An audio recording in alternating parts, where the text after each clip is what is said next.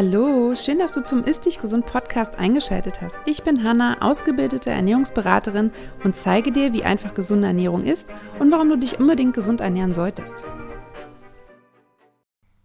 Herzlich willkommen zu einer neuen Folge vom Ist dich gesund Podcast und dieses Mal, und ich verrate es auch nächstes Mal, denn die Folge ist so lang und so gut geworden, dass wir tatsächlich zwei Teile draus machen, habe ich einen Gast bei mir in der Folge und zwar Marie. Marie ist ursprünglich Teilnehmerin von meinem Business Mentoring Programm. Marie ist Personal Trainerin, Ernährungsberaterin und auch Reizdarm bzw. SIBO-Betroffene und mit Marie spreche ich über ihren Weg, der über Jahre wirklich ging, wie sie den erlebt hat, wie sie die Diagnosen bekommen hat und wie sie schlussendlich vom Reizdarm quasi zur Diagnose SIBO gekommen ist. Und wir sprechen auch, was sie gemacht hat, welche Tipps sie hat, wie sie damit umgegangen ist, körperlich als auch psychisch, welche Begleiterscheinungen damit einhergehen. Und wenn du Verdauungsprobleme hast, Reizdarm hast oder auch eine SIBO hast, dann empfehle ich dir auf jeden Fall zuzuhören, weil ich glaube, du kannst ganz, ganz viel davon mitnehmen. Aber auch wenn du normale Verdauungsprobleme hast, dann ist auch die Folge für dich. Und jetzt starten wir mit dem ersten Teil. Hallo, liebe Marie. Schön, dass du da bist. Herzlich willkommen im Ist dich gesund Podcast. Magst du dich einmal vorstellen, sodass die Leute wissen, wer du bist und was du so machst? Na klar. Hi Hanna, ich freue mich total hier zu sein. Ich bin ein bisschen aufgeregt tatsächlich, weil es ist ja mein zweiter Podcast, aber der erste in Zusammenhang mit meinem Business. Deshalb ist das schon eine Premiere. Ja, wer bin ich? Ich bin Marie. Ich bin tatsächlich eigentlich aus Berlin, wohne mittlerweile hier oben an der wunderschönen Ostsee und habe erst ganz klassisch Sportwissenschaften studiert in Berlin und bin dann nochmal im Master nach Gießen, das ist in der Nähe von Frankfurt, und habe dort Sporttherapie studiert und war erst in so Reha-Zentren. Und das hat mich nicht ganz so erfüllt, weshalb ich vor ein paar Jahren dann in die Personal Trainer Schiene gewechselt bin und das erfüllt mich viel mehr, Kunden im 1 zu 1 Setting zu betreuen und vor allen Dingen auf langer Sicht und nicht nach einer fünf Wochen Reha nicht zu wissen, wie derjenige weiterlebt sozusagen und ob er überhaupt was umsetzt. Und ja, vor kurzem, oder was heißt vor kurzem, vor ungefähr anderthalb Jahren habe ich dann zusätzlich mich noch zur staatlich anerkannten Ernährungsberaterin ausbilden lassen. Ich glaube, an der gleichen Institution wie du, an der OTL. Genau. Und ja, hier im Zuge des Business Mentorings bei dir bin ich jetzt immer mehr in das Thema Darm reingerutscht. Und ja, das ist einfach ein super spannendes Thema, was mich sehr interessiert und freue mich wahnsinnig, dass wir darüber heute reden. Genau, sehr schön. Genau, wir wollen ja heute über SIBO sprechen. Das ist ja die Dünndarmfehlbesiedlung und vor allem im Zusammenhang damit mit deiner Geschichte. Du hast ja gerade schon angesprochen, dass dich das Thema sowieso super interessiert, aber es interessiert dich natürlich auch, weil du eine eigene Geschichte dazu hast und auch eine sehr lange, glaube ich. Genau, erzähl doch mal, was dein Thema ist, was dich neben dem Sport quasi schon lange begleitet. Ja, tatsächlich seit mittlerweile zehn Jahren, äh, Jahre sind es genau, habe ich ja, die Diagnose Reizdarm ist ja mal ein bisschen schwierig. Reizdarm ist ja eine Ausschlussdiagnose. Da gibt es ja keinen Test, wo man sagt, ich gehe zum Arzt und der sagt dann so, hier schwarz auf weiß, du hast jetzt einen Reizdarm, sondern ja, hat mit recht unspezifischen Symptomen eigentlich von jetzt auf gleich angefangen. Tatsächlich ist ja echt witzig, man erinnert sich nicht an viele Dinge, aber ich kann diesen Tag von heute noch tatsächlich nachvollziehen. Ich weiß, ich war mit einer Freundin in Berlin, damals habe ich noch in Berlin gewohnt, in einem Café und wir wollten zusammen in so eine Tanzstunde gehen und haben, glaube ich, einen Kaffee getrunken. Und von jetzt auf gleich hatte ich Bauchschmerzen. Und bin dann in die Apotheke und die hat mir dann irgendwie Schmerzmittel gegeben. Und wirklich seit dem Tag, weiß ich, sind diese Symptome nicht mehr weggegangen. Und man durchläuft ja dann mehrere Instanzen, also angefangen von dem Hausarzt, der einem dann erstmal kleine Mittelchen verschreibt, die nicht wirklich helfen. Dann, wenn man Glück hat, landet man mal beim Gastroenterologen, der dann eine Darmspiegelung macht, eine Magenspiegelung, eine Sonographie, also ein Ultraschall. Und ich glaube, das Schlimmste und wer diesen Weg genauso bestreitet wie ich, sei es auch so lange, sei es kürzer, das Schlimmste ist, wenn die Leute tatsächlich kommen und sagen, wissen Sie, Frau Michaelis, alles gut, Sie haben nichts. Und die freuen sich zwar, weil sie mir ja keine schlimme Krankheit mitteilen und im Prinzip könnte ich genauso dankbar sein, aber man weiß ja, irgendwas stimmt nicht. Und das Schlimmste ist tatsächlich keine Diagnose zu haben. Und selbst wenn man die Diagnose Reizdarm hat, es ist nicht wirklich eine befriedigende Diagnose, weil man wird nach Hause geschickt mit, das müssen Sie jetzt halt mitmachen. Das ist Ihr Leben jetzt. Das wird so bleiben.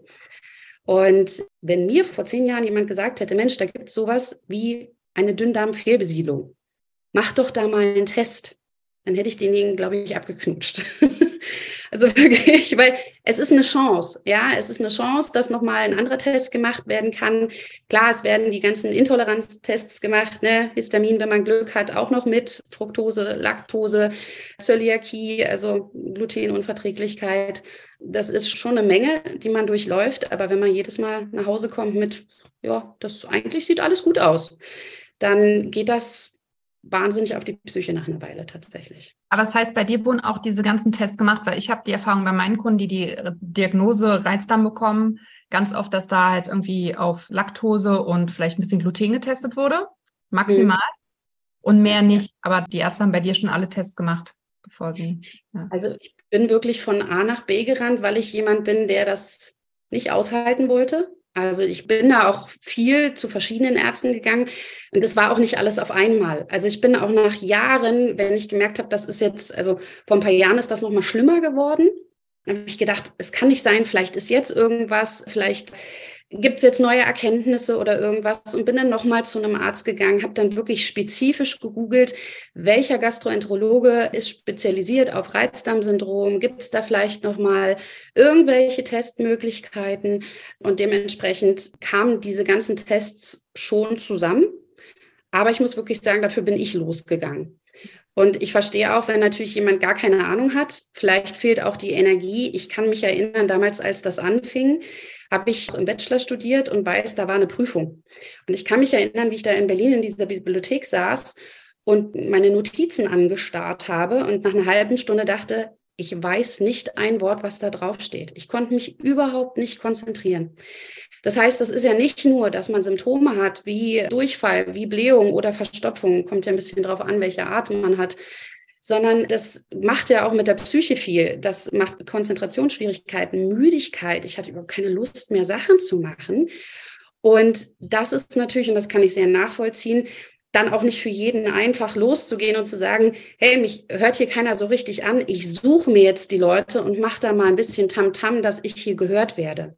Ja. Und deshalb finde ich es ja so wichtig, dass es Leute wie dich und mich gibt, tatsächlich, die zuhören. Ja, die nicht sagen, ja, ja, komm, äh, nimm mal hier irgendein antiblähendes Medikament und hör mal auf Kohl zu essen und dann wird das schon, ne, sondern die tatsächlich da mit einem anderen Blickwinkel rangehen. Ja, total. Das heißt, du hast dich auch, die meisten gehen ja quasi zum Arzt, dann werden vielleicht, ne, also Magenspielung, Darmspielung wird ganz oft gemacht tatsächlich, so und dann vielleicht noch ein, zwei Tests und die meisten finden sich ja dann damit tatsächlich ab, die sagen dann so, okay, ich habe Reizdarm, und ich muss jetzt damit leben. Das war bei dir quasi nicht so. Du hast gesagt, nee, ich möchte den Zustand nicht akzeptieren und ja, hast ja. weitergesucht. Ja. Tatsächlich. Was schon irgendwie echt verwunderlich ist, ich meine, ich habe ja jetzt trotzdem zehn Jahre damit, ohne dass jetzt merklich sich was in der Zeit verändert hat, außer in diesem Jahr. Weil ich habe, ich weiß gar nicht warum, aber mich Anfang des Jahres hingesetzt und gesagt, ich weiß nicht, wie ich das schaffe und ich weiß nicht, auf welchem Wege, aber bis zum Ende des Jahres habe ich meinen Darm geheilt das ist kein Hokuspokus und ich bin immer noch auf einem langen Weg und selbst wenn Weihnachten ist oder der 31. und das Feuerwerk geht los und ich bin nicht 100 Prozent geheilt, aber dieses innerliche, ich lasse das nicht zu. Das kann nicht sein, dass ich einfach damit lebe. Es muss Lösungen geben. Und selbst wenn jemand mit Reizdarm keine Dünndarmfehlbesiedlung hat, wir sprechen ja gleich darüber, wie man das testen kann. Und jeder, der hier zuhört mit Reizdarm, das noch nicht getestet hat, bitte geht für euch los und versucht das. Es ist eine Chance es gibt andere Möglichkeiten und sich da erzählen zu lassen, geh nach Hause und lebe damit und werde damit irgendwie fertig. Nee.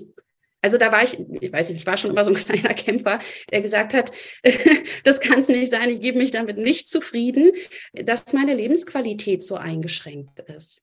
Weil natürlich, der eine hat es ein bisschen mehr, der andere ein bisschen weniger, aber bei mir war das wirklich schon sehr, sehr dolle, gerade was dann auch so in die soziale, psychische Komponente ging oder geht einfach auch. Und dem wollte ich mich nicht komplett geschlagen geben, tatsächlich. Ja, total gut. Also ich sage ja auch mal Reizdarm. Also erstens muss es eine Ausschlussdiagnose sein und das ist es ganz oft nicht, weil nicht alles ausgeschlossen wird. Alle Kunden, die ich mit Reizdarm hatte, wir haben immer eine Ursache gefunden. Wir haben immer ein Problem gefunden und konnten es tatsächlich beheben. Das heißt, ich sagte auch immer, nicht aufgeben und sich nicht erzählen lassen, sondern dann wirklich zu einem anderen Arzt nochmal gehen, sich selber weiterbilden und so weiter und so fort. Deswegen total gut. Und es ist halt ein langer Weg ganz oft. Aber es ist super wichtig, auch das, was du angesprochen hast, dass man vom Mindset einfach sagt, ich gebe mich dem nicht hin, sondern ich mache was dafür oder ich tue was dagegen. Weil ich glaube, diese mentale Einstellung für den Heilungsprozess super wichtig ist, wie in allen Dingen. Ne? Also, dass man wirklich etwas will, dass man sich darauf fokussiert und dass man sich auch darauf konzentriert dann und nicht nur zwei Wochen, sondern halt auch längerfristig. Und ich glaube, das macht auch nochmal einen großen Unterschied, ob sich was verbessert oder nicht tatsächlich. Absolut. Und ich bin auch immer noch der Überzeugung, dass wir nur krank, also nicht nur, aber wir vorwiegend Krankheiten bekommen, weil der Körper äh, dich auf etwas hinweisen möchte. Also klar, wir haben die körperliche Komponente. Ich sage jetzt nicht, Reizdarm ist ein reines Kopfthema. Das bringt mich übrigens ziemlich auf die Palme, weil auch das wird abgestempelt als mhm. psychosomatisch. Ja, das ist psychosomatisch. Ja, das ist nur gedanklich gemacht. Ich bin mittlerweile der Meinung, das ist eine Kombi, auf jeden Fall, weil ich weiß, gewisse Lebensmittel vertrage ich besser als andere. Ich weiß aber auch, dass sowas wie Stress natürlich eine Rolle spielt. Das heißt, wichtig sowieso in der Therapie, sich immer beides anzugucken. Und sind wir ehrlich, selbst wenn Ärzte überhaupt eine Therapie machen würden, die psychische Komponente guckt sich keiner an. Noch nicht an der Lösung dran, aber dieses innerliche Hinterfragen, wofür steht das? Warum macht mein Bauch solche Themen? Ja, das ist ganz oft Abgrenzungsgeschichten zum Beispiel. Wenn ich jemand bin, der sich schlecht von anderen abgrenzen kann, wenn ich schlecht darin bin, zu gucken, was sind meine Bedürfnisse und erst andere glücklich machen möchte. Also das ist einfach total spannend, nicht nur klar von der körperlichen Seite ranzugucken, sondern auch wirklich in sich zu gehen und sagen, warum ist das entstanden? Und auch, das finde ich sehr spannend, so hart das manchmal auch ist, in diese Zeit, wenn man denn weiß, wann es entstanden ist, mal zurückzugucken und zu sagen, was waren denn damals da für Themen? Bei mir zum Beispiel war eine echt krasse Trennung.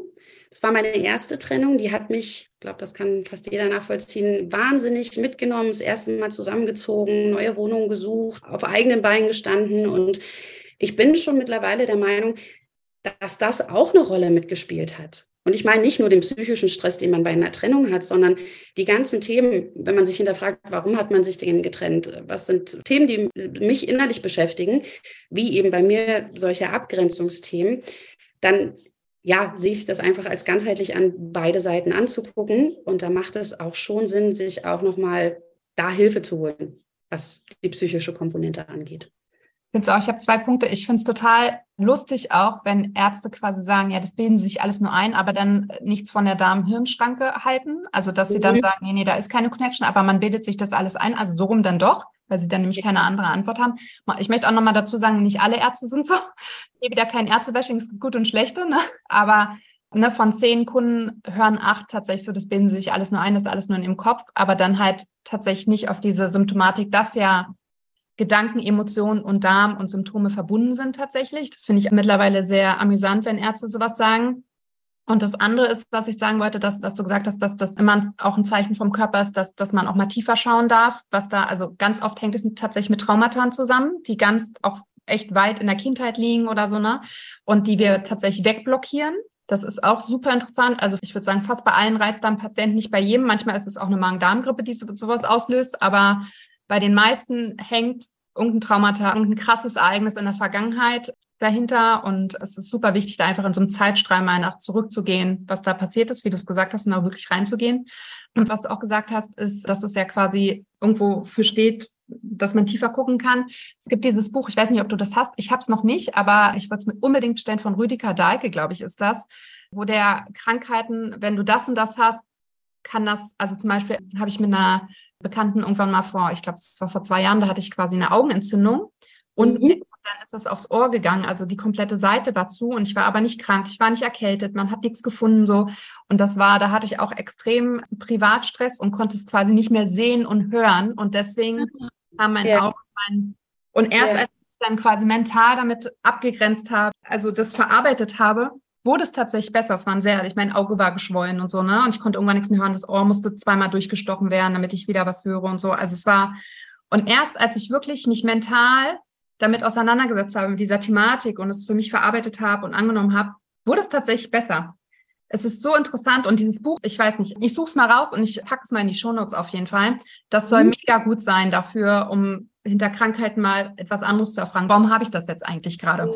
Das ist Ja. Total spannend. Also würde ich mir auch gerne mal angucken. Was ich da tatsächlich empfehlen kann, das geht in die Richtung, das habe ich mir vor Jahren gekauft. Das Buch nennt sich Body Calm. Das ist von Sandy Newbigging. Ähm, also gibt es aber mittlerweile auch auf deutscher Übersetzung.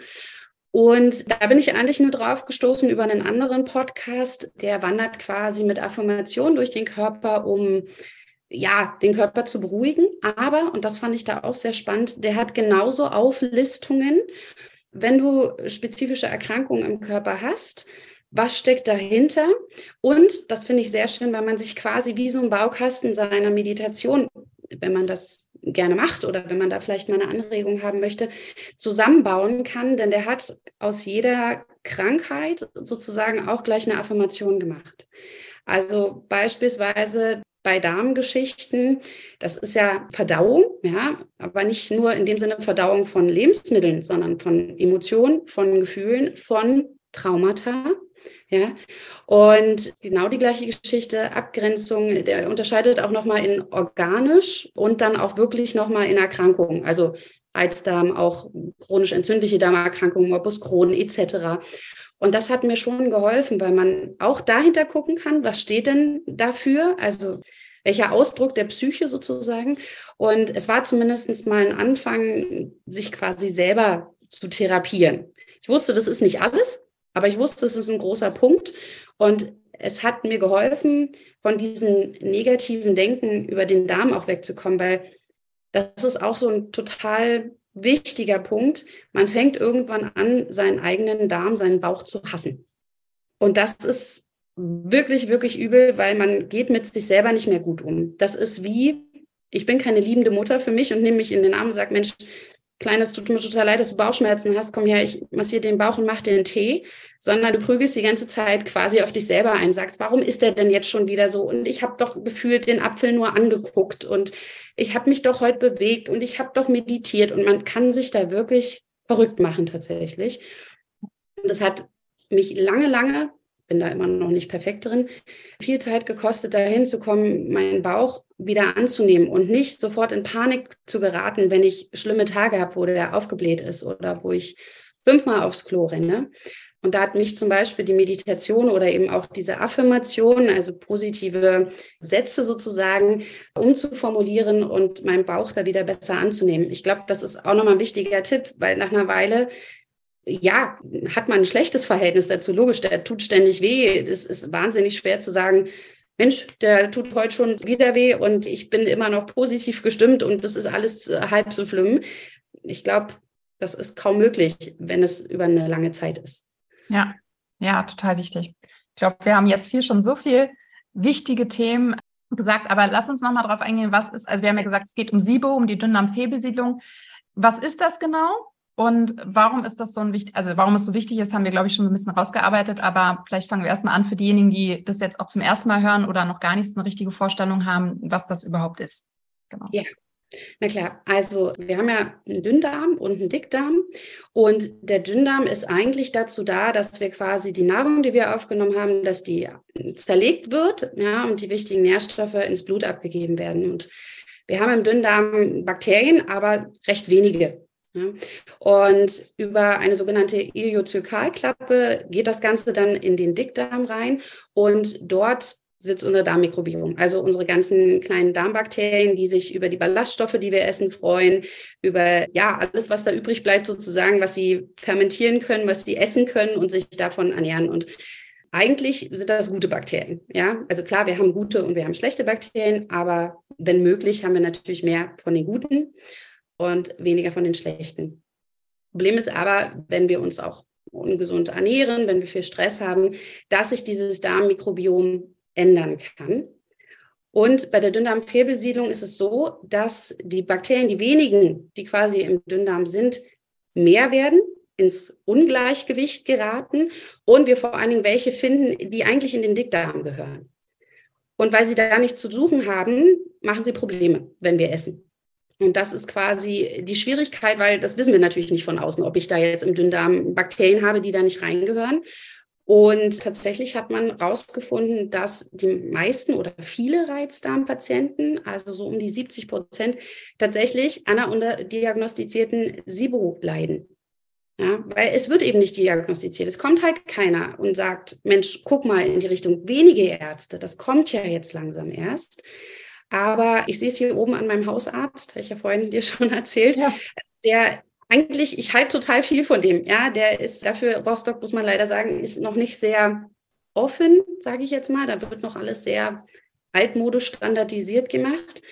Der arbeitet sehr naturheilkundlich, sehr viel mit Akupunktur. Deshalb ist das auch mein Hausarzt. Aber selbst der guckt mich an und ich dann losgebrabbelt, so wie jetzt. Und er sagt dann immer, stopp, stopp, stopp, sag mal, du musst mir erstmal erklären, was ist jetzt SIBO? Und da spiegelt das irgendwie wieder, ja, dass wir hier in Deutschland tatsächlich, das kommt gerade erst. Und es ist aber gerade für alle Reizdarmpatienten eine große Chance, eventuell doch nochmal was zu finden, woran das liegen kann, wo die Symptome herkommen. Ja. Genau. Also das Thema ist, ne, dass, dass quasi kurz gesagt im Darm Bakterien sitzen, die dort nicht hingehören und Essen fermentieren, wofür der Dünndarm ja gar nicht gemacht ist. Ne? Also es führt dann halt zu Völlegefühl, Blähungen, Durchfälle oder und so weiter. Jetzt habe ich schon ein paar Symptome genannt. Auch da, wie typisch immer für Darm, gibt es ja ganz diffuse Symptome. Vielleicht kannst du nochmal sagen, was sind so allgemeine Symptome, die unter SIBO quasi laufen und was hattest du vor allem für Symptome? Ja. Also tatsächlich kann man sagen, dass die Symptome ja für SIBO und Reizdarm sehr ähnlich sind, weshalb es ja eine Chance ist, sozusagen, dass es gar kein Reizdarm ist. Klar, hast du angesprochen, Blähungen, Blähbauch das sind so ganz typische Sachen, Durchfälle oder aber auch Verstopfung. Das kommt ein bisschen darauf an, welche Dünndarmbesiedlung dann vorliegt. Ja, daran kann man das auch so ein bisschen dann festmachen. Wichtig ist, dass man auch tatsächlich keine SIBO nur anhand von Symptomen diagnostizieren kann. Ja, das ist immer ganz, ganz wichtig. Da kommen wir ja gleich noch drauf, wie man es denn wirklich diagnostiziert. Aber es sind natürlich erste Anzeichen. Und was wirklich sehr einprägsam ist, das hatte ich vorhin an meiner Geschichte schon erzählt, wenn man so Konzentrationsschwierigkeiten hat, sogenannten Brain Fog teilweise auch, das so wie vernebelt, ich kann gar nicht mehr richtig gucken, auch depressive Verstimmung in die Richtung, dass ich so lethargisch bin, dass ich einfach unfassbar müde bin. Genau, und meine Symptome ganz klassisch tatsächlich auch Durchfall und Blähung, Blähbauch. Und was ich da immer total wichtig finde für alle, die jetzt vielleicht auch zuhören und jemanden im Bekanntenkreis haben oder ja, nicht selber daran erkrankt sind. Was für mich immer das Schlimmste war, wenn ich das jemandem erzählt habe, der gefühlt alles essen konnte, ohne dass er irgendwelche Probleme hatte, ist, ja, jeder Mensch pupst doch mal. Das ist doch nicht schlimm. Ja, jeder muss doch mal auf Toilette. Nein, wirklich. Das hat nichts mit, ich pupse mal zu tun und das hat nichts mit, ich gehe mal auf Toilette. Wir reden hier wirklich von quälenden Blähungen. Ich bin hier jetzt mal ganz offen, weil das Thema ja, wird zu unbedingt. Ja, also da muss man auch drüber hinweg, hat mich lange Zeit gekostet, aber da mal offen drüber zu reden, weil jeder Mensch pupst, ja, definitiv. Aber wenn das an die, ich sage jetzt mal wirklich 40, 50 Mal ist, wenn die Leute dich fragen, ob du schwanger bist, wie oft hatte ich Angst und habe nur noch weite Sachen angezogen, weil ich so Angst hatte, dass die Leute sagen können, sag mal, so schwanger, was ist denn mit dir los? Gerade im Arbeitskontext, ja, als Personal Trainer, wenn du da stehst und sowieso ja immer ein bisschen den Druck hast, Menschen musst besonders trainiert und schlank ausschauen. Und dann hast du da so ein enges Trainingstrikot an und darunter wölbt sich so ein Bauch. Das macht Spannung ohne Ende. Und auch Toilette heißt nicht einmal am Tag, sondern wenn du Pech hast, hast was Falsches gegessen, hast doch Stress on top, dann musst du wissen, wo die nächste Toilette ist. Oder du gehst gar nicht mehr raus. Gibt genügend Leute, Gott sei Dank ich nicht, aber viele, die dann tatsächlich das Haus nicht mehr verlassen. Oder, also bei mir war es so, ich habe mir auf Arbeit die Toiletten gesucht, die am weitesten weg waren oder immer geguckt, dass gerade keiner da war, weil das ist super unangenehm. Ja. Und das, das stresst, das macht dich psychisch fertig. Ja, also bitte, bitte, bitte, wer äh, jemand hört, der das erzählt, tut es nicht ab mit, jeder pupst doch mal oder jeder geht mal auf Toilette. Das ist wirklich, wirklich was ganz, ganz ja. quälend anderes. Ja, du hast ja auch gerade schon angesprochen, ne? Also die Symptome sind ja schon unangenehm und ich meine, ich, es gibt auch noch Aufstoßen und auch dieses Völlegefühl. Also man hat ja dauerhaft einfach auch von morgens an schon diesen Blähbauch und diesen Druck und es betrifft tatsächlich bei meinen Kunden auf jeden Fall mehr Frauen als Männer. Ich glaube, ich hatte bis jetzt einen Mann und ganz viele Frauen mit einer SIBO, die ich betreut habe. Und das ist natürlich auch so ein bisschen, ich kenne das auch für mich, ich hatte ja, ich hatte jetzt keine SIBO, aber bei mir, ich habe auch immer mit dem Blähbauch zu kämpfen gehabt und auch jetzt, wenn ich was Falsches esse und es ist einfach total belastend, weil mhm. es sieht halt einfach nach schwanger aus oder es ist halt einfach unangenehm und ne, sonst bist du fit und alles und hast dann aber diesen Bauch und kannst den halt auch nicht mehr einziehen. Es geht einfach nicht, sondern der ist einfach immer da. Und das ist einfach psychisch super belastend. Das hast du ja gerade nochmal angesprochen. Deswegen nochmal, vielleicht gehen wir auch nochmal darauf ein, auf die psychische Komponente. Was hat das mit dir gemacht und wie kann man selber, also einmal als Betroffene oder Betroffener und auch vielleicht, wie kann das Umfeld damit umgehen, damit der diejenige sich nicht so schlecht fühlt?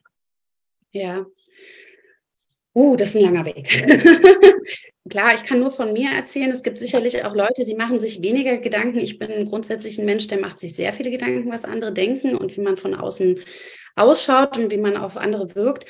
Und das macht natürlich einen großen Unterschied. Bin ich beispielsweise gerade mit Menschen zusammen, denen ich vertraue? Ja, also meine Mama ist zum Beispiel so eine Person, die ist histaminintolerant, hat äh, seit Jahren auch mit Darmproblemen zu kämpfen, früher als ich. Mit der kann ich da natürlich drüber reden. Und bei der weiß ich, bin ich super sicher. Und das ist auch total spannend, einfach, dass häufig, wenn ich bei ihr bin, ich auch Dinge mal essen kann, die ich sonst nicht vertrage, weil ich weiß, ich bin entspannter. Aber es gibt genauso Momente, wo man bei einer Freundin ist, die aber, ich sage jetzt mal, vielleicht nicht so verständnisvoll ist, die alles essen kann, die man vielleicht nicht das Ganze auf den Teller legt wo ich merke, ich verspanne einfach schon, ja, und verkrampfe. Und ja, was ist da mein Tipp, wie man da am besten umgeht? Also zum einen offen mit dem Thema sein. Ja, wirklich sagen, sich den Stress rausnehmen. Mhm. Weil letztendlich ist es oft, wir verkrampfen dann einfach und dann ist es Stress. Ja, das heißt, wenn ich mich so wohl fühle, dann demjenigen einfach offen sagen, Mensch, mir geht so und so sich auch gönnen, aus der Situation rauszugehen. Das musste ich lange, lange lernen, zu sagen, wenn es wirklich nicht geht, ja, dann sich nicht quälen und sagen, was könnte denn der andere denken? Ja, selbst wenn man es nicht erzählen kann, aus welchen Gründen auch immer. Ja, da so ehrlich zu sein, zu sagen, Mensch, mir geht es nicht gut. Ich muss mich jetzt aus diesem Moment rausziehen oder sich auch kleine Ruheinseln schaffen das finde ich auch nochmal ein spannendes Thema. Vielleicht äh, können wir da gleich nochmal drüber reden. Beziehungen und Reizdarm war für mich lange Zeit ein Problem. Und ich lerne jetzt erst in der jetzigen Beziehung mit meinem Freund, mir Freiräume zu nehmen und sagen zu können, du, mein Bauch ist schwierig, ich gehe jetzt mal ins Schlafzimmer und ich lege mich da mal für 20 Minuten auf den Bauch. Das habe ich früher nicht geschafft. Und das ist ein Weg, deshalb sage ich, das wird den meisten nicht von heute auf morgen gelingen. Aber da sind wir wieder bei den Abgrenzungen. Du darfst dadurch sehr, sehr gut lernen zu sagen, ich brauche jetzt gerade das und das für meinen Bauch, für mein Stressmanagement. Und dann gilt es zu lernen, diese Dinge auch umzusetzen und sich zu nehmen, nehmen zu dürfen. Ja, ich glaube, das ist sowieso dieses Abgrenzungsthema, da spielt ja auch People-Pleasing eine große Rolle. Ne? Man möchte den anderen nicht vom Kopf stoßen oder man möchte immer den anderen auch gefallen und recht werden. Und das ist vor allem auch echt ein großes Frauenthema. Also das sehe ich immer, dass äh, super viele Frauen damit ein Thema haben, sich abzugrenzen, sich für sich einzustehen, musste ich auch zum Beispiel lange lernen, jetzt gar nicht so im Kontext mit Darm, aber ich muss alleine sein, um Stress abzubauen. Ich bin auch gern allein, aber das wirklich auch zu kommunizieren und einzufordern ohne ein schlechtes Gewissen, also dann auch die Zeit wirklich zu genießen, wenn man es dann gemacht hat, ist echt eine Journey, aber so, so wichtig und gerade auch, ne, also was du gesagt hast, ich kann mir das auch, ich meine, ich kenne es ja von mir, wie gesagt, ohne SIBO, aber einfach Darmprobleme, Verdauungsprobleme zu haben. Bei einer SIBO ist es natürlich nochmal ein bisschen krasser. Und dann vielleicht einen neuen Partner kennenzulernen, zu daten. Man hat ja nicht von Anfang an direkt ein Vertrauensverhältnis. Und das ist ja jetzt natürlich auch kein Thema, was sexy ist, muss man ja auch ganz klar sagen. Leider. Ist schon schwer, oder? Also das war, also da irgendwann auch eine Beziehung zu finden, die das aushalten kann und halten kann, ist sicherlich nicht so einfach. Nee, gar nicht. Also ich habe auf meinem Weg in diesen letzten zehn Jahren nicht viele, aber auch ein paar mit Reizdarm getroffen. Und tatsächlich von hatten eine Beziehung und das funktioniert zu jemandem, der wirklich Langzeitsingle ist und sagt, das hält keine Beziehung aus. Und da ist das, was du gerade gesagt hast, finde ich sogar essentiell. Ich glaube, das war bei mir dann so der Gamechanger. Nicht nur sich die Zeit zu nehmen, sondern auch wirklich zu sagen, ich darf so sein und ich darf das so machen, ja, und Ja, wie war das jetzt? Also tatsächlich vorher in den letzten zehn Jahren sind Beziehungen tatsächlich schwierig gewesen, weil ich die Leute dann tatsächlich meistens, wenn es mir schlecht ging, habe ich die vor die Tür gesetzt. Ja, bin ich gar nicht tiefer in die Beziehung eingetaucht, weil ich nicht das Gefühl hatte, ich kann das offen erzählen. Wer würde denn sowas aushalten? Also da macht man sich psychisch auch schön selber fertig. Ja, mhm. so das, das hält keiner aus. Wer will denn so jemanden? Das ist, wie du schon sagst, ja überhaupt nicht sexy. Ständig hat da jemand Probleme, dann muss ich mir das auch anhören oder muss ich da Verständnis haben. Habe ich mir nicht vorgestellt, dass das irgendjemand je könnte, muss ich ganz ehrlich sagen. Mhm. Und ich kann nicht mal sagen, warum es jetzt, also es war ein langer Prozess tatsächlich. Mein Freund habe ich jetzt seit einem Jahr tatsächlich. Und wenn mir jemand vor einem Jahr gesagt hätte, da zieht man bei dir ein, der schläft jeden Abend in deinem Bett, hätte ich dem tatsächlich einen Vogel gezeigt auf gut Deutsch, weil ich nicht gedacht hätte, dass das irgendjemand aushalten könnte. Der große Witz ist, die Podcast-Folge dürfen wir dann mal nicht meinem Freund zeigen. Ja. Ja, der, der hat schlimmere Verdauungsprobleme als ich. Mhm. Aber, und ich glaube, das ist auch nochmal der Punkt, warum es vermeintlich mehr Frauen als Männer haben. Männer sind da entspannter. Ja, der merkt das zwar, aber der macht sich da nicht so ein Tamtam -Tam drum. Das ja, dann raus, ne? Ja. Aber da ist auch wieder ein gesellschaftliches Thema, weil Männer dürfen ja pupsen und rülpsen und keine Ahnung was. Und bei denen gibt es halt Geräusche auf Toilette und bei Frauen kommen halt nur Rosen drauf. Und weißt du, also muss man sagen, ist auch gesellschaftlich getriggert. Und klar, ich kann das verstehen, wenn ich jetzt beim ersten Date bin und da jemand einfach drauf lospupst, denke ich auch so, was ist mit dir los? Aber es ist natürlich ein Unterschied, ob das einfach die normalen 20 Pupse am Tag sind, die jeder hat und ob man die sich mal kurz wegkneifen kann und auf Toilette gehen kann oder ob es wirklich nicht kontrollierbar ist. Und das ist ja tatsächlich bei Darmproblemen oftmals so, dass es irgendwann nicht mehr kontrollierbar ist oder einfach zu krassen Schmerzen auch führt. Ja. ja. Also tatsächlich, ich war ehrlich. Das mhm. war der erste, bei dem ich wirklich ehrlich war, dem ich das nicht in, bis ins Detail, habe jetzt keine Fotos gezeigt, aber ich habe ihr wirklich klar gemacht, du, wenn du dich hier drauf einlässt, dann musst du wissen, das und das ist mein Riesenpaket, was ich hier mitschleppe. Bist du bereit dazu? Dazu muss man sagen, konnte ich ja vorher nicht wissen, der hatte davor eine Beziehung, die hatte zwar keinen Reizdarm, aber die hatte auch kurz vor dem künstlichen Darmausgang. Das heißt, der war mit den Dingen schon ein bisschen vertraut. Ich denke schon, dass das natürlich viel mit reinspielt. Ja. Aber was ich total spannend finde und einfach Mut machen möchte für alle, die vielleicht genauso gedacht haben wie ich, dass das nicht geht in einer Beziehung. Er hat neulich mal, ich weiß gar nicht warum, irgendwie rein aus dem Kontext gesagt, weißt du, dein Bauch stört mich gar nicht. Gar nicht, obwohl der alles mitkriegt. Ich habe dann tatsächlich so ein bisschen Konfrontationstherapie, sage ich jetzt mal, gemacht. Ich bin, hätte ich mich früher nie getraut, mit dem teilweise super schwanger aussehenden Bauch, da sieht ja aus wie im sechsten Monat, bin ich hin und habe gesagt, guck mal, so schaut das dann aus. Ja, seine Reaktion war, ist ja niedlich, ist ja süß mit dem Bauch. Ich war total perplex, weil ich gedacht habe, jemand kommt und sagt, nee, das sieht ja furchtbar aus oder weiß ich nicht, aber oder bin dann wirklich, ich habe gesagt, pass auf, ich gehe jetzt auf Toilette, ich mache jetzt hier alle Türen zu und mach bitte Musik an. Mach ja, ich mit ich auch immer. so, weißt du, so Hotelzimmer, Spa-Wochenende oder so, ja. wo man ja auch nicht sich irgendwie abgrenzen kann, so, ey, mach mal bitte einen Fernseher oder mach jetzt mal die, mach mal ja. Musik an. Aber genau darum geht es. Also Momente zu schaffen, das meine ich mit Wohlfühlinseln, wenn es soweit ist, ehrlich zu sein, weil ganz ehrlich, kaum einer, wenn wir das Ganze mal umdrehen, jemand würde zu mir kommen und sagen, Marie, ich bin hier bei Zwagart zu besucht und mir geht es gerade ganz schlecht, ich müsste da mal auf Toilette, das ist mir super unangenehm. Gott, also wer würde denn da reagieren und sagen, sag, na, du bist ja ein bisschen eklig. Also ja, gar keiner. Natürlich nicht. Das ist unsere eigene Angst und es ist natürlich, weil keiner darüber redet. Also ich habe das ja, das ist ja mein Hauptthema und es ist für mich zum Beispiel auch schwer, Feedback zu bekommen von meinen Kunden natürlich, weil die natürlich nicht öffentlich darüber reden wollen, jetzt im Gegensatz zu dir zum Beispiel, weil jeder sich halt für die meisten das einfach super unangenehm ist, ja, und was ja irgendwie auch verständlich ist, weil es halt gesellschaftlich nicht anerkannt ist, darüber zu reden. Bei Kindern ist das alles, da freut man sich, dass die pupsen, weißt du? und dass das alles rauskommt. Und bei, sobald die dann älter werden und erwachsener werden, ist das dann ein No-Go quasi. Ja, absolut.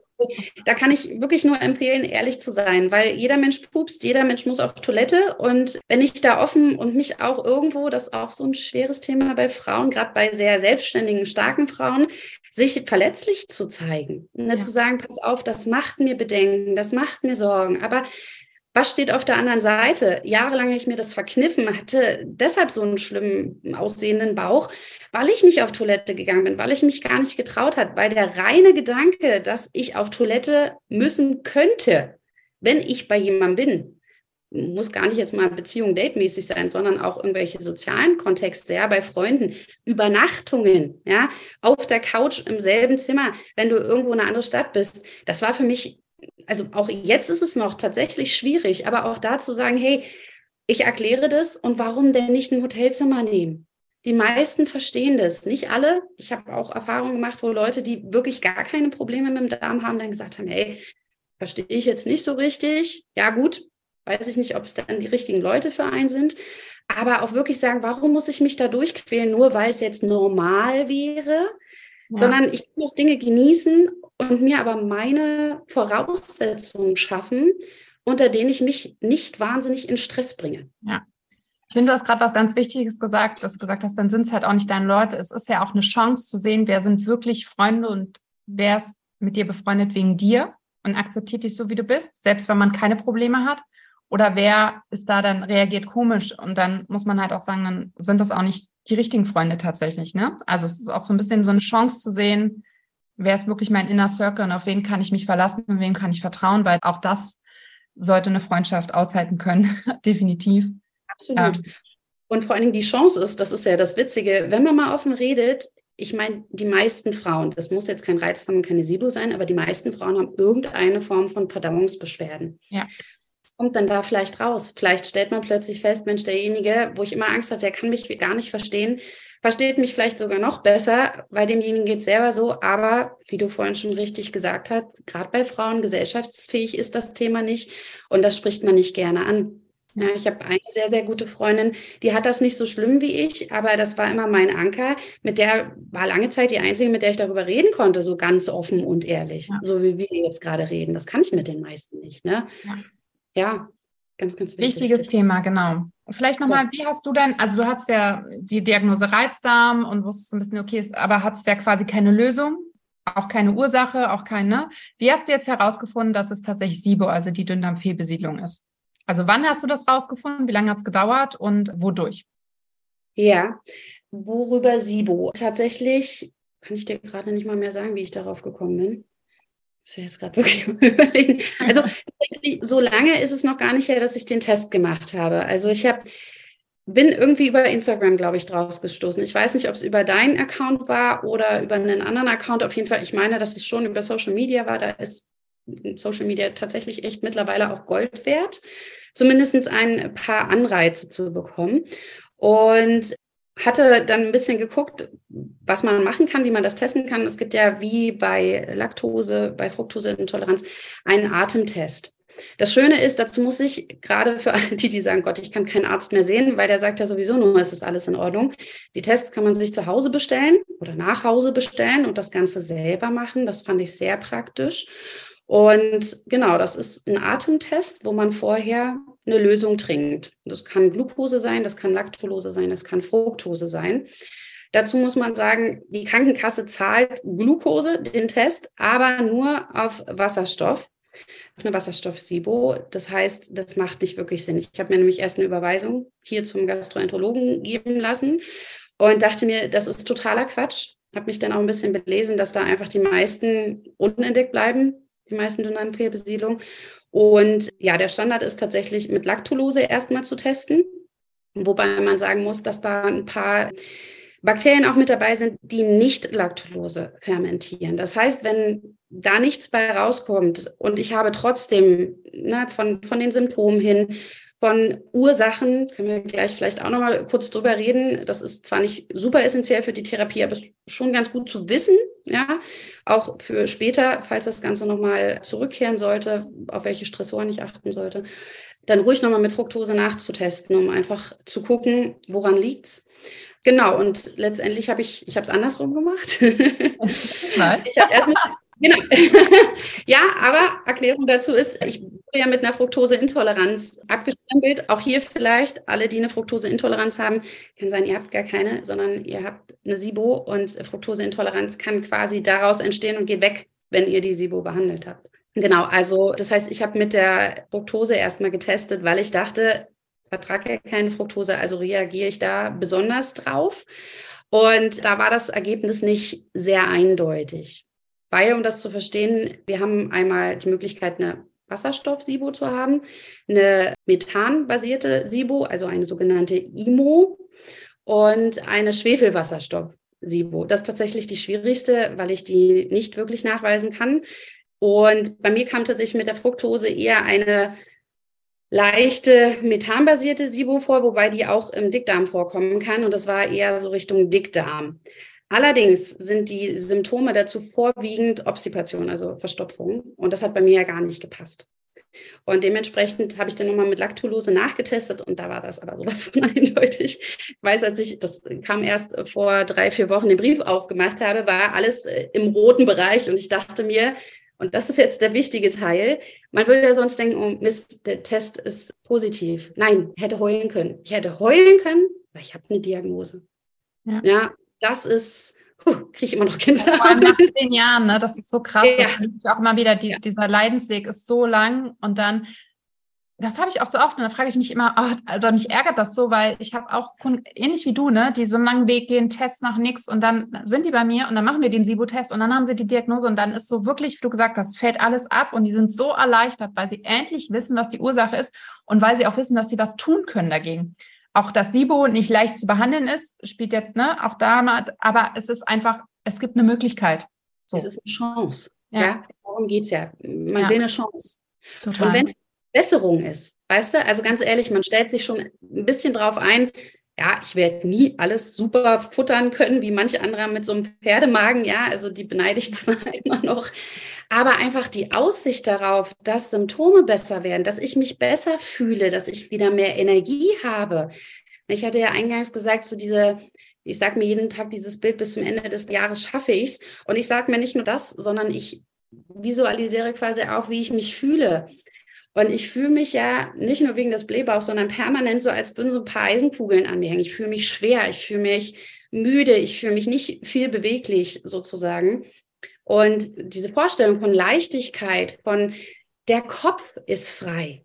Ja, weil du bist schon sehr am Horchen die ganze Zeit. Ne? Also du bist eigentlich permanent dabei, in dich reinzuhorchen. Habe ich das jetzt vertragen? Oh, das grummelt schon wieder. Man wird da ja sehr, sehr hellhörig. Und einfach diese Vorstellung, der Kopf hat endlich wieder die Energie zur Verfügung für schöne Dinge im Leben, ja, für tolle Projekte, die man machen möchte. Und allein dafür ist es eine Chance. Ja. ja mehr Kapazität im Kopf zu haben für andere ja. Sachen. Also was ich auch beobachten konnte, wenn man dann anfängt mit der Behandlung, da kommen wir auch gleich nochmal drauf zu sprechen, ist, dass vor allem diese Verdauungssymptome, also Durchfall, Verstopfung, Völlegefühl, und auch Blähungen tatsächlich relativ schnell zurückgehen. Was, was tatsächlich sehr lange dauert, ist der Blähbauch bei den meisten. Das ist so, ist natürlich auch, SIBO ist tatsächlich auch sehr unterschiedlich. Also ich habe ja. selten ähnliche Fälle, sondern die sind tatsächlich alle unterschiedlich. Aber das ist so, dass man schon von den Symptomen, auch wenn man dann die Ursache hat und dann auch richtig rangeht, auch relativ schnell eine Linderung so der erstmal, also der Hälfte der Symptome erfährt. Das ist auch irgendwie auf jeden Fall. Und das ist auch, das ist so erleichternd, dass du dann quasi ja einfach, was du halt gesagt hast, dieses dauernde Rattern im Kopf und dieses auf sich achten und hören und dass da einfach mehr Entspannung reinkommt, was ja auch super wichtig ist, ne? gerade bei Darmproblemen, dass da einfach Entspannung herrscht. Absolut, ja. absolut. Ja. Genau.